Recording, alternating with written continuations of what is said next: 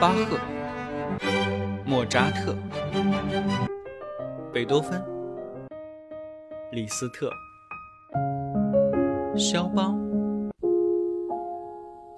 德彪西。这里是显微镜下的古典音乐史，我是旧扎特，不是莫，是旧啊。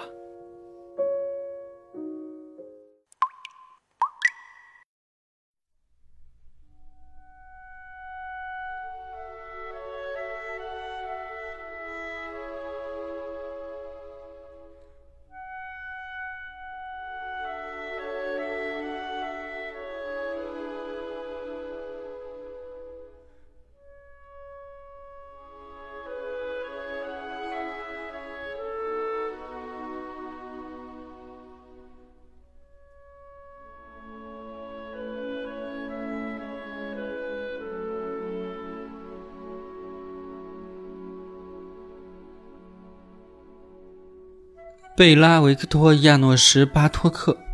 一八八一年出生在匈牙利纳吉圣米克洛斯（今天的罗马尼亚境内）。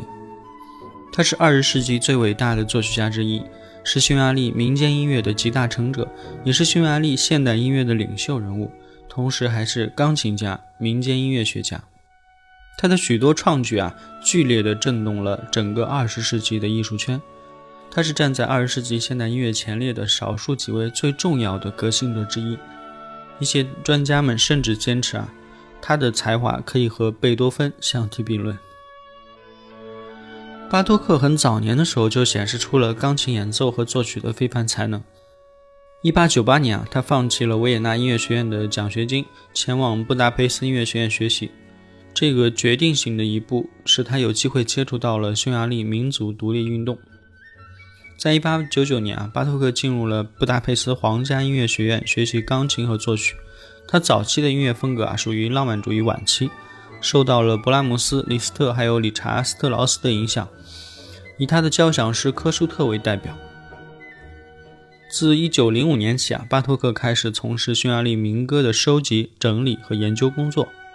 到了一九零六年，巴托克带着留声机走遍了匈牙利以及其他民族地区，对当地的民间音乐啊进行了收集整理，并在此基础上发表了关于民间音乐的文章和专稿。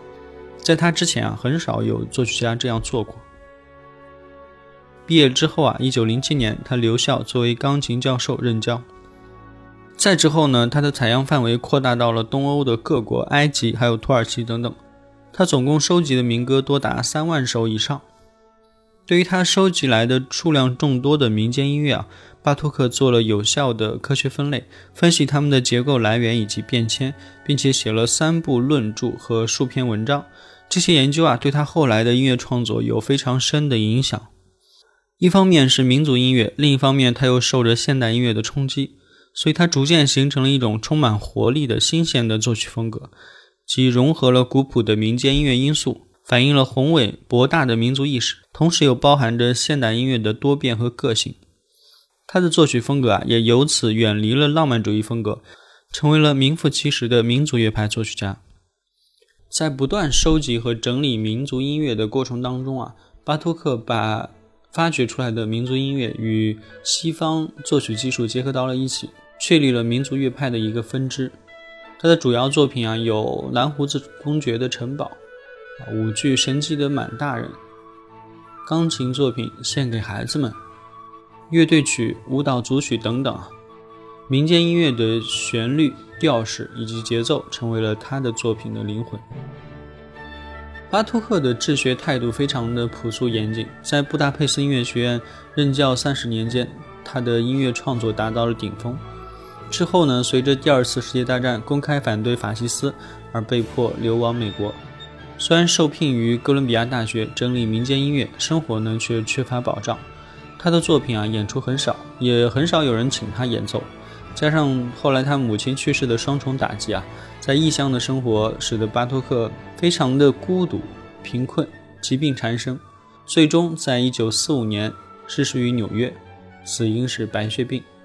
在他逝世以后啊，他的作品越来越受到人们的关注，在世界各地广泛上演。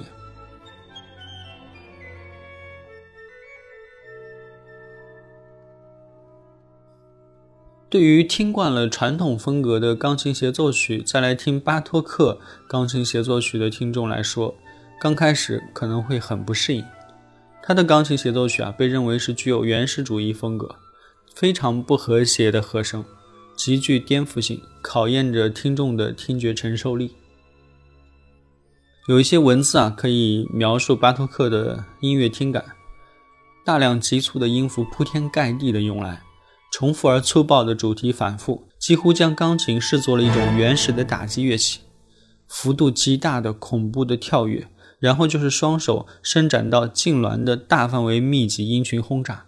敲击性已经远远高出了歌唱性，简直是毫无怜悯心的代表作。但是他作品的挑战性和冲击力啊，也恰在于此。猛烈的击剑啊，能够让观众直观地感受到作曲家内心的一种强烈的宣泄，这对于后来的现代音乐其实影响非常大的。他一生共创作了三首钢琴协奏曲，其中第一钢琴协奏曲啊，作于1926年，于1927年在法兰克福国际现代音乐协会的音乐节上由福特文格勒指挥首演，独奏呢就是巴托克自己。那节目的最后，我们就来听一下这个第一钢琴协奏曲，由阿什肯纳奇演奏。反正我自己睡不着的时候听，它是越听越精神。看看你们能不能接受得了吧。我们下期再会。